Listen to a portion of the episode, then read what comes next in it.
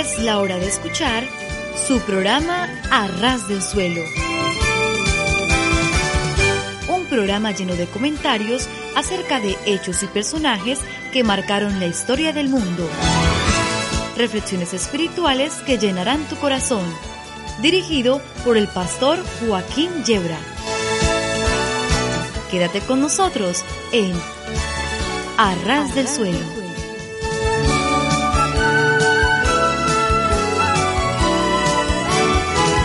Sí, sí, sí, estar a ras del suelo es de lo mejor que nos puede ocurrir. Porque si tropezamos y caemos, nos hacemos muy poco daño.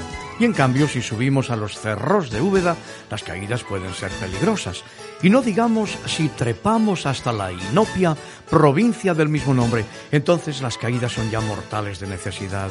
De modo que nuestra propuesta, queridos amigos, queridos oyentes, es estar a ras del suelo, entiéndase los pies, pero eso sí, ¿eh? con el corazón bien alto. Les habla el pastor Joaquín Yebra y aquí estamos dispuestos a pasar un buen tiempo juntos con música cristiana, con algunos pensamientos, trataremos de provocar también una sonrisa y luego entraremos en un tema serio y profundo de la Santa Palabra de Dios.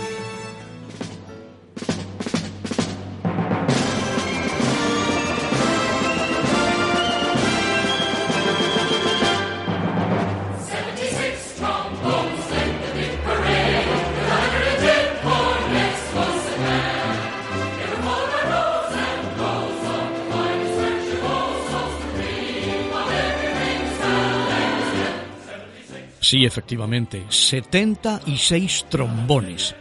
Oye, es una de las melodías que a mí más me gustan y sobre todo para escucharlas después del desayuno y enfrentarme a los quehaceres del día. Es una música optimista, te la recomiendo.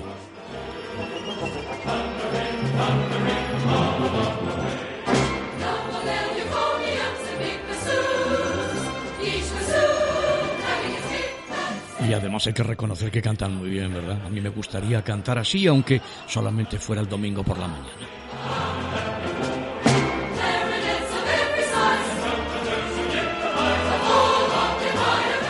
Hay quienes cuando escuchan esta melodía piensan en el circo. Bueno, pues es que la verdad es que el circo es una de las cosas más alegres y más bonitas que hay.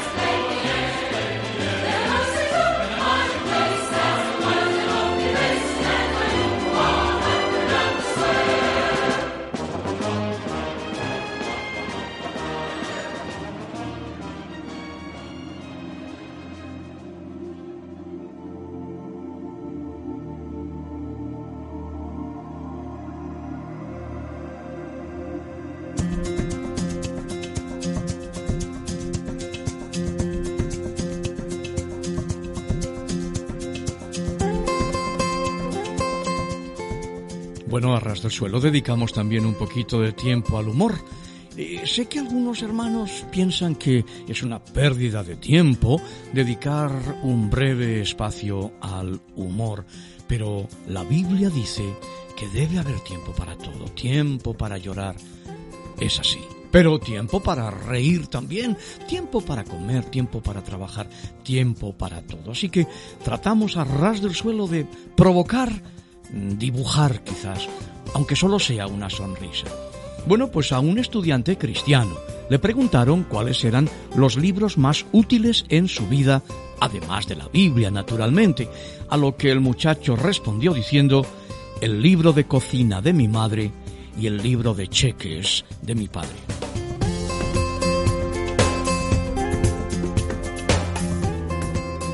Era un hombre tan humilde que dijo, la mayoría de las personas que conozco tienen grandes dificultades para reconocer sus fallos y sus errores. Yo doy gracias a Dios por no tener dificultad en reconocer mis faltas. Si las tuviera, claro.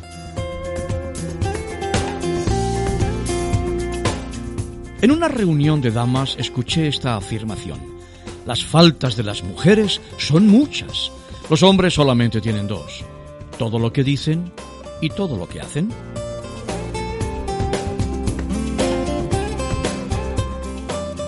Creo que fue Groucho Marx quien dijo que la ópera es cuando a uno le clavan un puñal en la espalda y en lugar de sangrar se pone a cantar.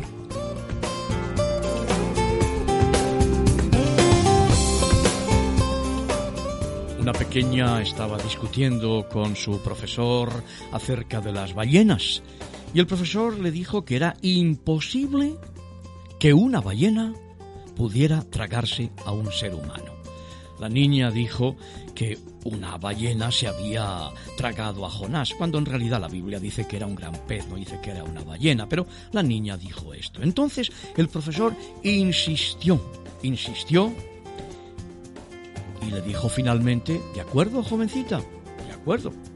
Cuando llegue al cielo, le preguntaré a Jonás. Pero, ¿y si Jonás fue al infierno? Y la niña dijo, entonces usted seguro que se lo podrá preguntar.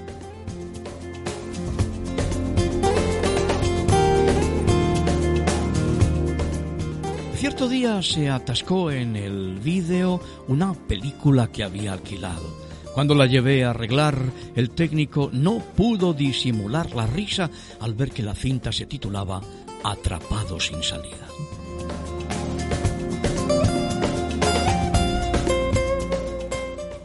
¿Habéis oído hablar del estudiante que no aprobó la carrera de medicina? Tenía una letra completamente legible.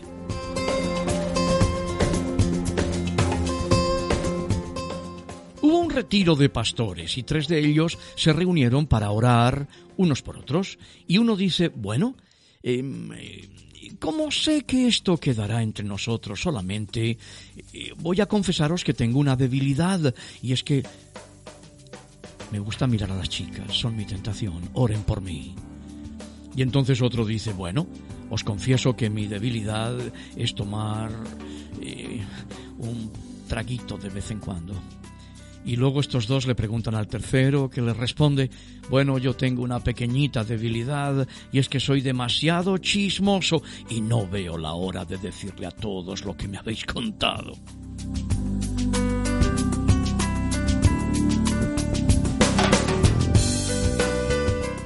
Mi amigo tiene una dirección electrónica muy peculiar. SL81-10B arroba, que representa la segunda mitad del Salmo 81, versículo 10, que dice, abre tu boca y yo la llenaré. Por cierto, él es dentista.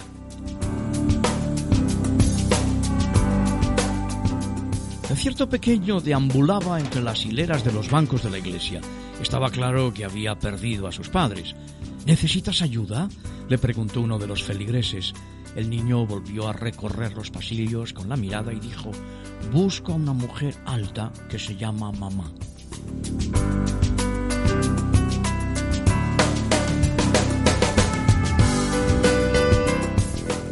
Tiempos antiguos, dice el esposo, yo quiero saber lo que ha pasado con las muchachas de tiempos antiguos que se desmayaban cuando un hombre las besaba. Y dice la esposa, yo quiero saber lo que ha pasado con los hombres de tiempos antiguos que las hacían desmayar.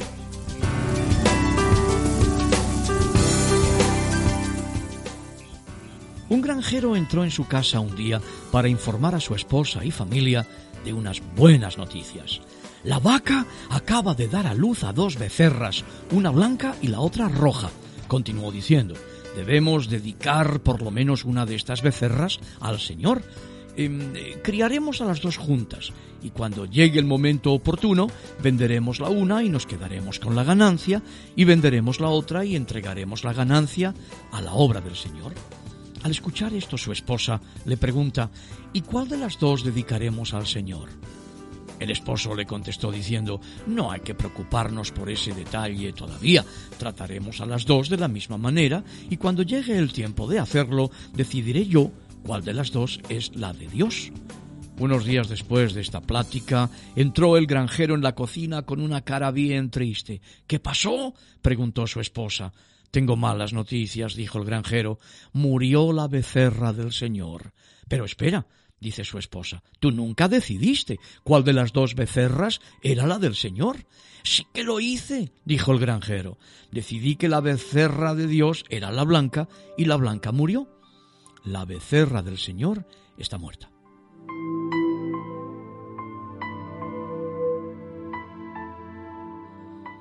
Un hombre tuvo un ataque de corazón y lo llevaron rápidamente al hospital prohibieron que tuviera visitas y por eso estaba un poco deprimido. Mientras que estaba en el hospital, murió un tío muy rico y le dejó un millón de dólares. Su familia no supo cómo compartirle esta noticia sin excitarle demasiado y causarle peor daño. Así que se decidieron a llamar al pastor y pedirle compartir estas noticias de la manera más tranquila posible. El pastor preguntó al paciente qué es lo que él haría si acaso eh, viniera a heredar un millón de dólares. El paciente respondió inmediatamente, creo que entregaría la mitad a la iglesia. Con eso cayó muerto de inmediato el pastor.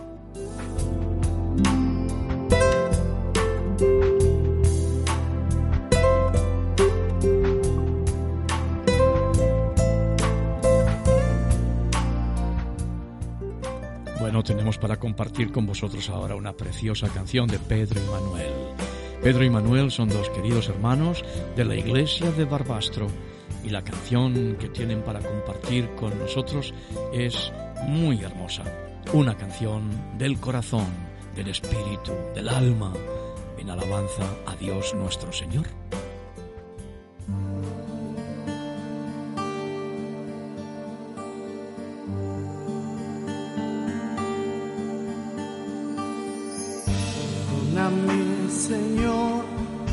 corto las alas con mi vida, me dan ganas, carne sin piel, mi alma te ama. Perdóname si yo camino así, yo creo en tonterías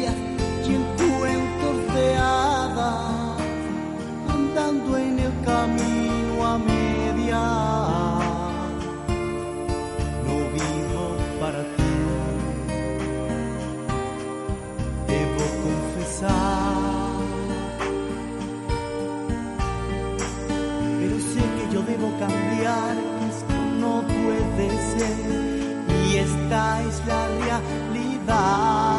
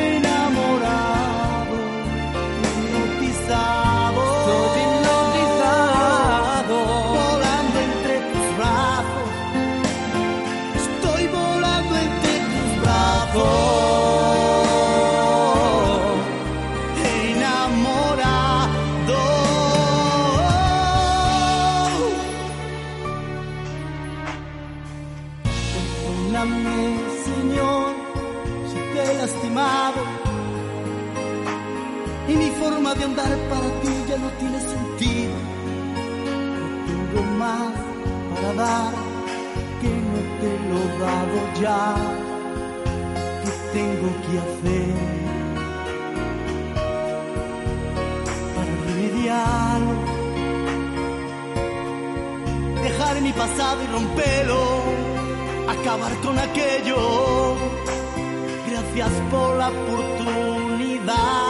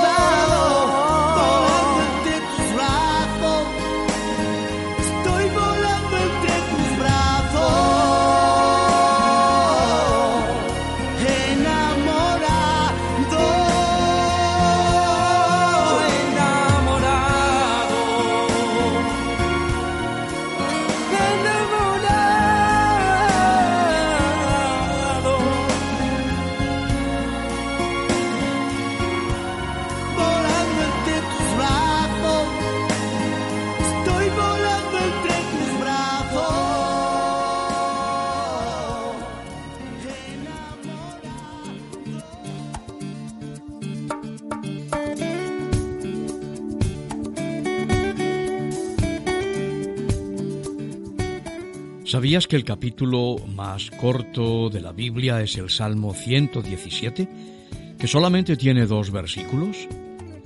¿Cuál es el capítulo más largo? El Salmo 119, con 176 versículos. ¿Cuál capítulo está en el centro de la Biblia? El Salmo 118. ¿Cuál versículo ocupa exactamente el centro de la Biblia? Con tanto texto a su izquierda como a su derecha. El Salmo 118, versículo 8. ¿Qué es lo que dice? Mejor es confiar en el Señor que confiar en el hombre. ¿Cuántos versículos tiene la Biblia? La Biblia posee 31.103 versículos. ¿Qué dices que los vas a contar? Yo creo que es más conveniente que leas la escritura y no te dediques a contar versículos. ¿Que cuántos capítulos tiene la Biblia? Pues la Biblia cuenta con 1189 capítulos.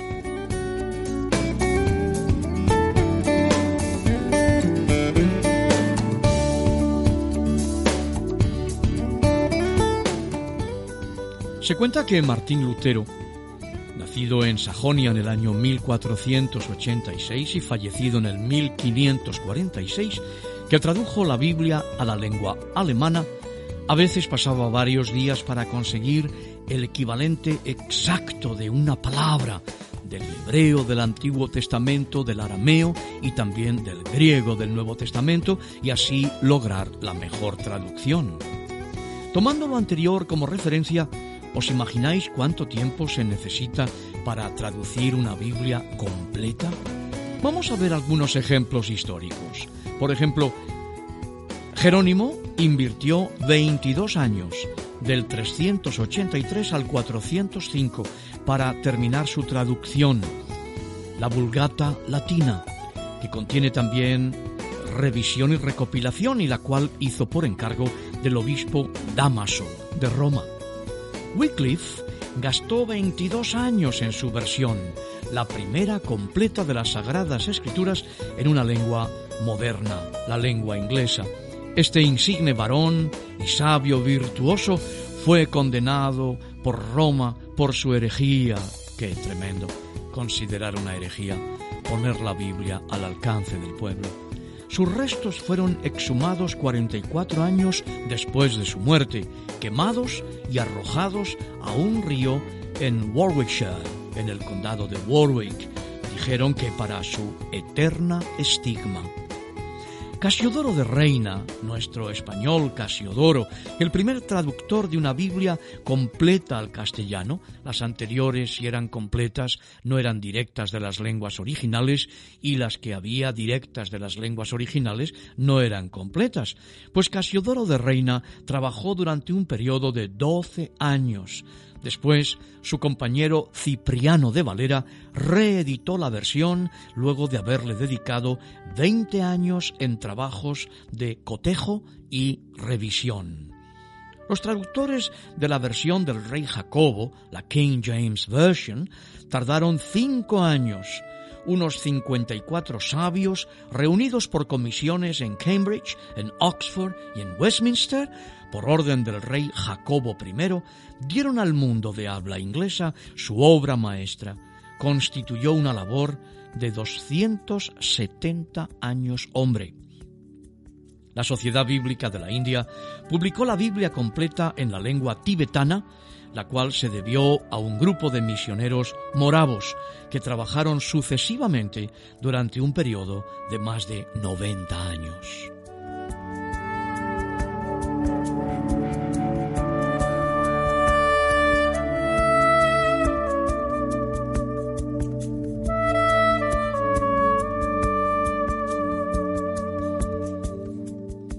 Fue la Biblia dividida en capítulos y por quién?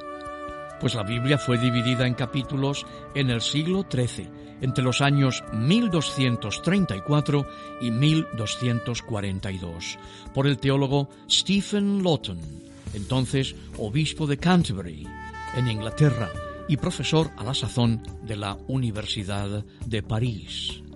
¿Y cuándo fue la Biblia dividida en versículos y por quién? Pues la división del Antiguo Testamento en versículos fue establecida por estudiosos judíos de las Escrituras llamados masoretas. Con hábitos monásticos y ascéticos, los masoretas dedicaron sus vidas a la recitación y a la copia de las sagradas escrituras, así como a la formulación de la gramática hebrea y las técnicas didácticas de la enseñanza del texto bíblico. Fueron ellos los primeros que entre los siglos IX y X dividieron el texto hebreo del Antiguo Testamento en versículos, para facilitar naturalmente la localización de los textos. Influenciados por el trabajo de los masoretas en el Antiguo Testamento, un impresor francés llamado Robert de Tienne dividió el Nuevo Testamento en versículos en el año 1551. De Tienne vivía entonces en Génova, en Italia. ¿Cuál fue la primera Biblia publicada con divisiones en capítulos y versículos? Pues hasta buena parte del siglo XVI las Biblias eran publicadas solamente con divisiones en capítulos. Sucedió así, por ejemplo, con la Biblia que Lutero tradujo a la lengua alemana alrededor del año 1530. La primera Biblia que incluyó totalmente la división de capítulos y versículos fue la llamada Biblia de Ginebra, publicada en el año 1560 en Suiza. Los editores de la Biblia de Ginebra optaron por los capítulos y versículos eh, reparando en la gran utilidad que tenían para la localización, memorización y comparación o cotejo de los pasajes bíblicos.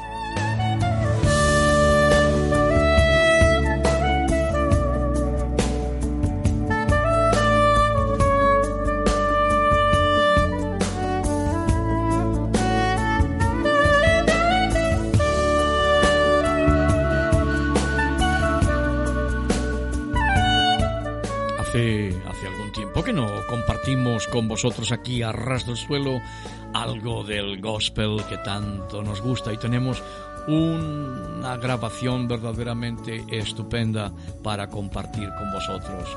Una pieza, un ejemplo muy hermoso del gospel americano.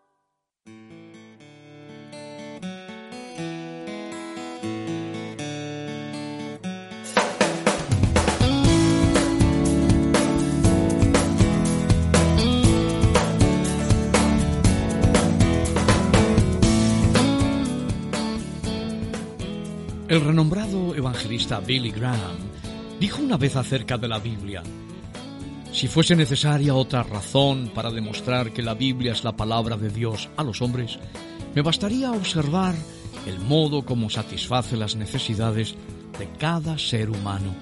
Y si alguien objeta diciendo que es solo palabras de hombres, entonces yo le invito a producir otra colección de escritos que dé al pecador una conciencia limpia.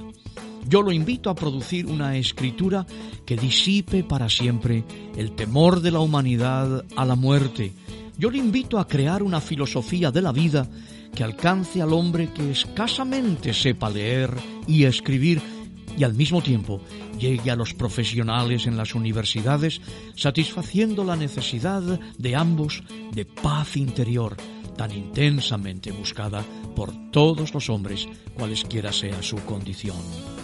¿No se han escrito cientos de libros para llevar la calma interior al hombre en sus etapas de confusión? Qué poca cosa han logrado. Solamente la Biblia ha sido la que ha satisfecho esa necesidad de un modo completo. Ha sido la riqueza de quienes no han tenido bienes materiales. Ha proporcionado sabiduría a los que nunca tuvieron instrucción. Ha sido como la luz que resplandece en las tinieblas de la tierra disipando supersticiones y tristezas. Este libro es mucho más que un libro humano, es la palabra invariable de Dios enviada a los hombres que ellos deben usar como mapa y compás en su travesía y que deben tener como apoyo en sus horas de debilidad. Son textos tomados del fragmento de su discurso, discurso del evangelista Billy Graham, el doctor Billy Graham, para el Día Universal de la Biblia, ya hace bastantes años, en el año 1953. El presidente Eisenhower dijo eh, por aquellos días sobre Billy Graham, me visitó en Europa. Le dediqué más tiempo que a cualquier otra persona importante. El fervor puesto en su mensaje fue tan sincero que encontré inspirador hablar con él. Yo le dije, no me importa cómo usted predica, lo que es bueno para nosotros es la fuerza con que usted cree lo que está predicando. Esto está tomado de un artículo titulado Hombre de Fe de Clarence W. Hall en The Christian Herald, número de mayo de 1953.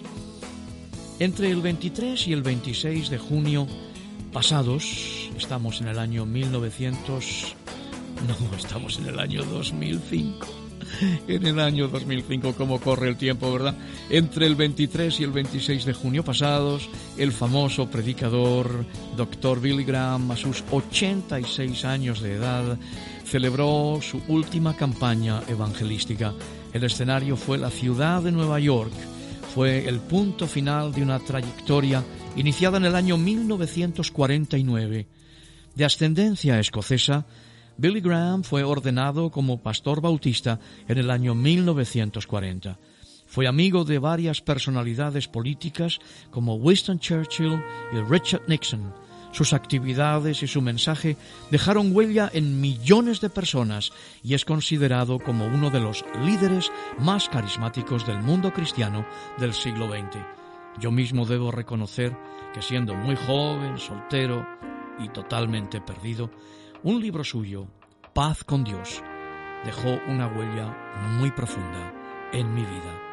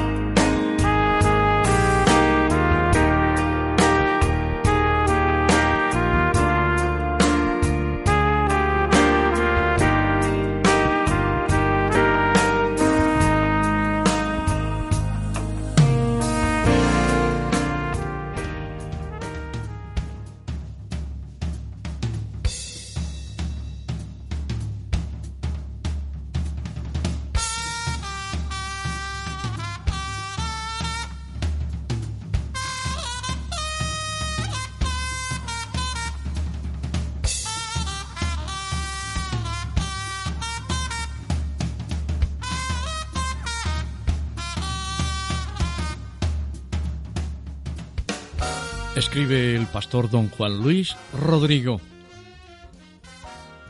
El título de su escrito es Un ronquido muy caro. Esto pasó hace unas pocas semanas en el hogar de ancianos de Sueca, un pueblo arrocero de Valencia. Dos residentes compartían habitación.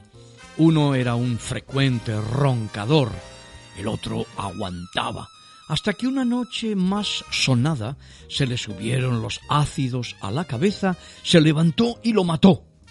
Esta es una historia en breve, una historia cuyas raíces de fastidio se van reproduciendo constantemente en centros, trabajo, familia y en cualquier situación donde, habiendo una relación personal constante, el grado de respeto mutuo esté muy bajo. Este es un problema de convivencia muy subido de tono. La convivencia es posible y deseable porque tiene muchos aspectos hermosos y necesarios, pero tiene sus problemas. Algunas veces ciertas actitudes no deseables de los convivientes exceden de los límites tolerables.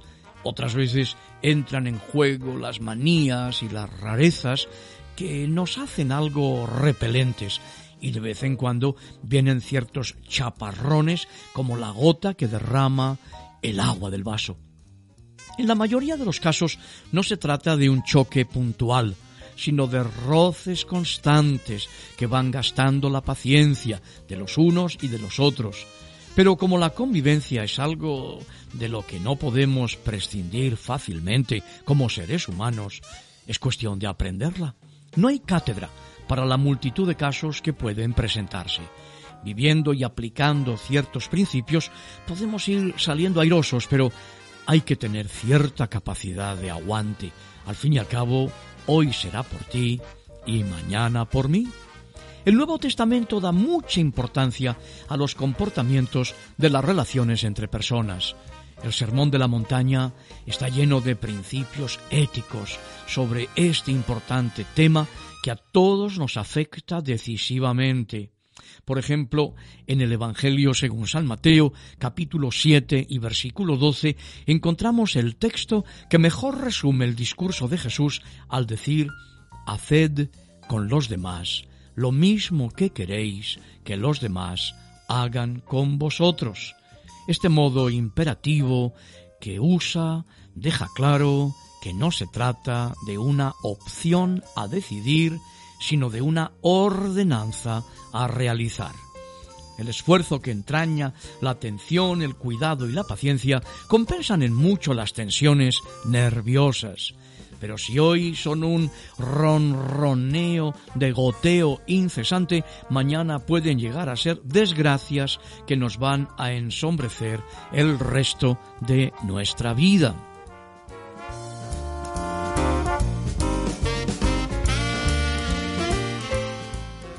Decía el poeta Machado, caminante no hay camino, se hace camino al andar.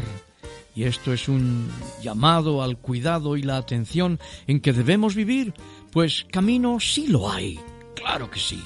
Jesús, Jesucristo ha dicho muy claro, yo soy el camino y la verdad y la vida. Y en la carta a los Efesios puntualiza el apóstol Pablo, mirad pues con diligencia cómo andéis no como necios, sino como sabios. El ejercicio de una convivencia bien enfocada va logrando experiencia y estabilidad, que son elementos valiosos de ayuda para traer felicidad y dar lustre a las ilusiones, grandes o pequeñas, que embellecen nuestra condición de compañeros de viaje. Sí, tú, si roncas, lleva cuidado no sea que...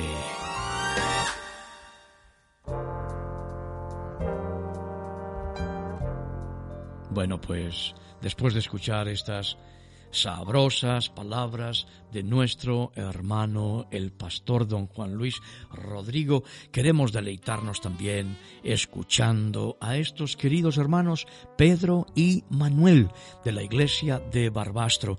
Tuvimos el privilegio de conocerlos este año en las vacaciones estando en Binéfar, un pueblo de la provincia de Huesca, y tuvieron la gentileza de entregarnos esta grabación que ellos han producido para levantar fondos para el mantenimiento de su iglesia en esa bella localidad de Barbastro.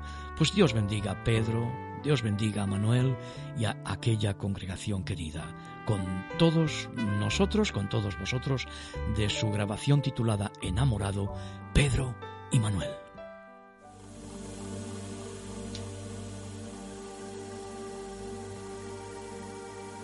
Tú, sí, a ti te digo, ¿eres un soldado de Jehová? ¿De cierto lo eres? Si así es,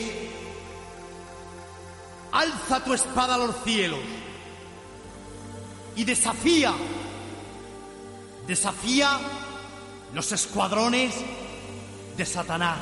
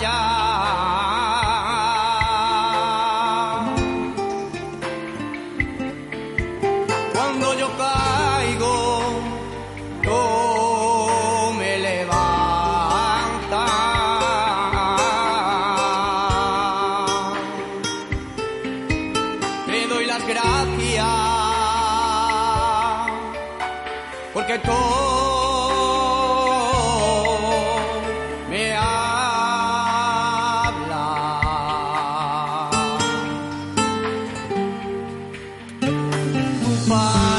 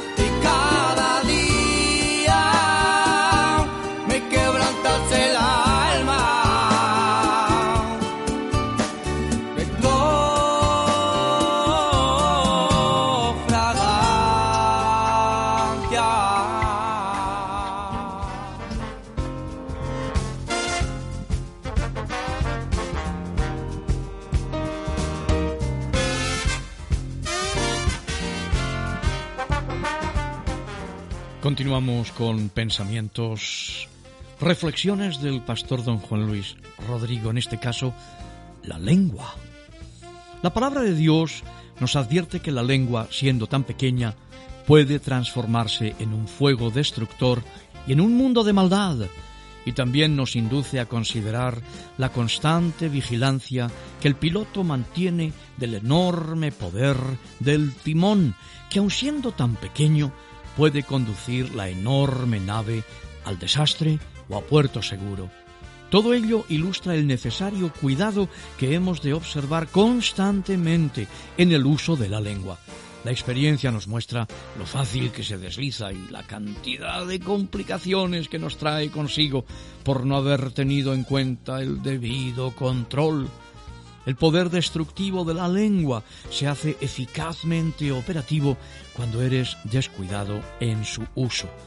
Quizá no tengas intención previa de hacer daño a nadie, pero esa falta de atención hace que levantes falso testimonio, murmuración, comentario desconsiderado, criticismo y otros muchos etcéteras. Las palabras que se pronuncian irreflexivamente pueden herir con profundidad y esto debe ser cortado porque todo el mundo sale perdiendo. Tú hieres a otro, pero al mismo tiempo te hieres a ti mismo, a ti misma, dos veces. Resulta muy fácil caer en la tentación de hablar con resentimiento o participar en ruedos de murmuración insensata. Es esta una salsa que el que la prueba repite. Es un vicio insistente que se te vuelve con suma facilidad una y otra vez. Por una parte están los disgustos eternos, por otra aquellos rencores que te resistes a expulsar y que están ahí en los recovecos de tu alma, corroyendo la existencia en mayor o menor intensidad. Los niños son muy felices porque desconocen este mísero bagaje. Hay que volverse como los niños. Cuando hay amor en tu corazón, es cuando puedes estar lejos de tales raíces enmarañadas que no hacen más que destruir. Quizá tan solo con tu propia fuerza no puedas echar fuera de ti ese vicio solapado. El amor verdadero, que es fuerza de Dios, te ayudará con eficacia a tener la lengua limpia y bien cuidada. Una lengua que no complica la vida a nadie, ni tampoco te la complica a ti. Y otra vez, cuidado, porque la lengua es un fuego.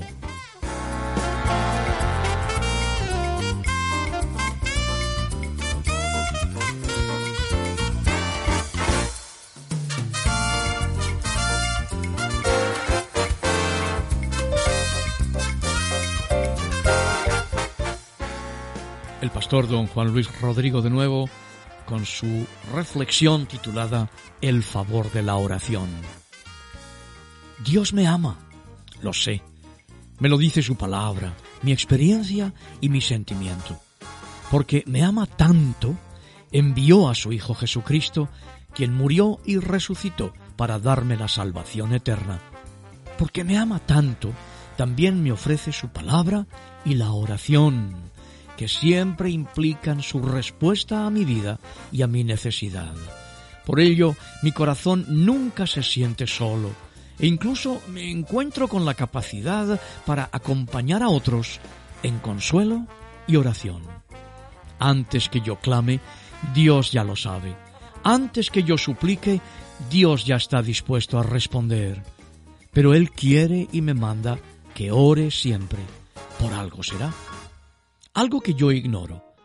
Quiero ser fuerte en la oración, pero aún así veo que mis oraciones son débiles, pobres, y no puedo enriquecerlas. Pero Dios oye mi oración, mi pequeña oración, no porque yo lo merezca, sino porque Él me ama y Él es el fuerte.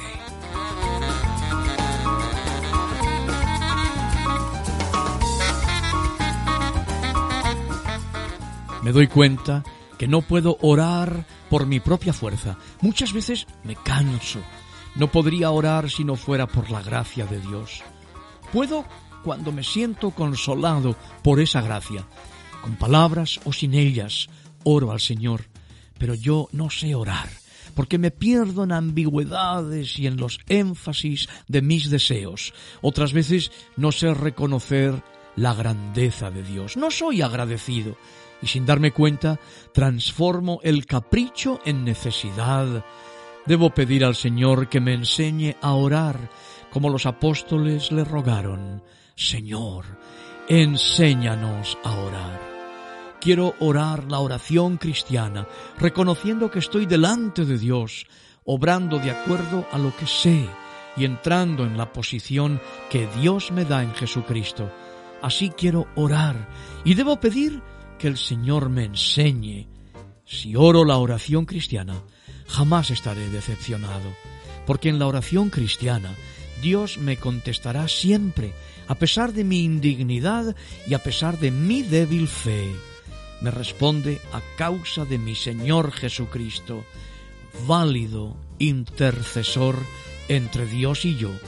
Unas veces me dice sí, otras no y otras espera.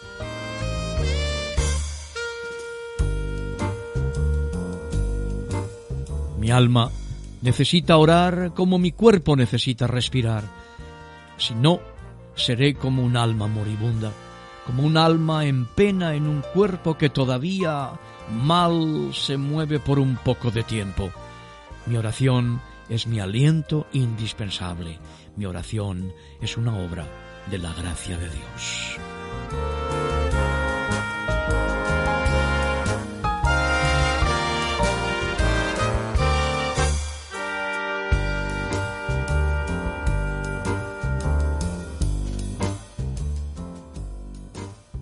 Estaba golpeando y marcando el subastador.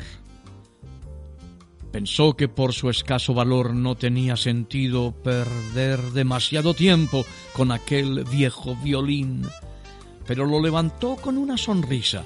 ¿Cuánto dan por este violín, señores? gritó. ¿Quién empezará a subastar por este violín? ¿Un euro? ¿Un euro? Después dos euros, solo dos. dos euros y quién da tres, tres euros a la una, tres euros a las dos y van tres. Pero no.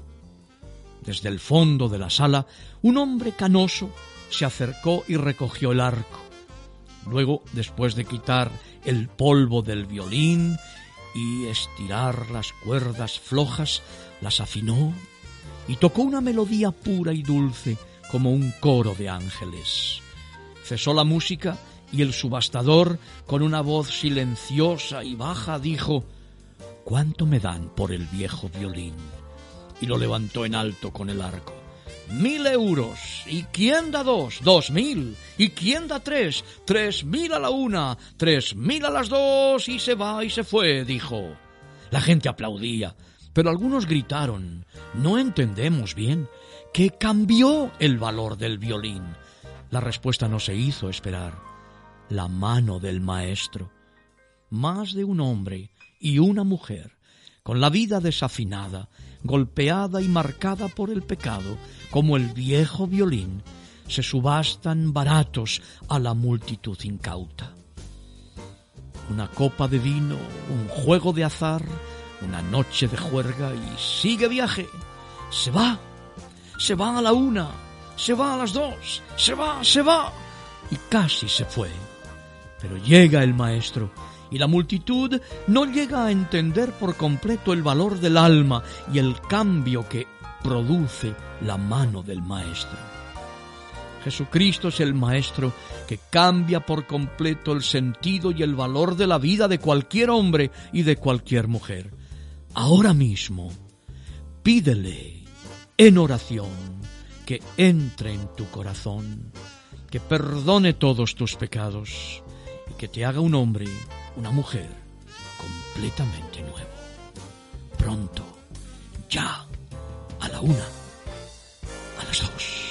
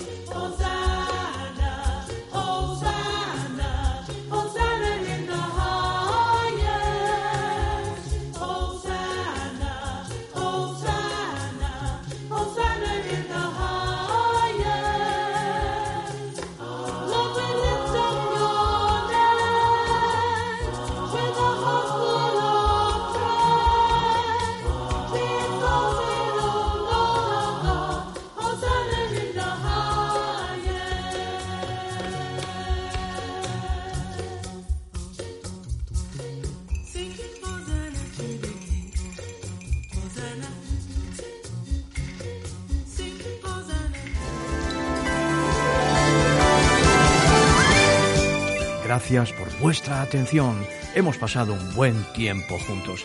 Volveremos a encontrarnos, será con el favor de Dios y será naturalmente a ras del suelo. Entiéndase los pies, pero con el corazón bien alto. Hasta entonces, que el Señor os bendiga y os guarde. Adiós.